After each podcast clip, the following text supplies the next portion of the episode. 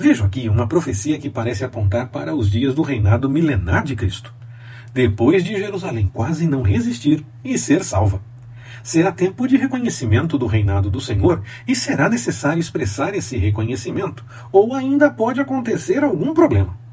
Quando confiamos no Senhor e buscamos Sua vontade, mais que esperar apenas para a eternidade, mas desde já, testemunhamos com nossas ações nosso compromisso, não apenas porque é certo, mas porque nos alegramos em realizar a vontade do Senhor.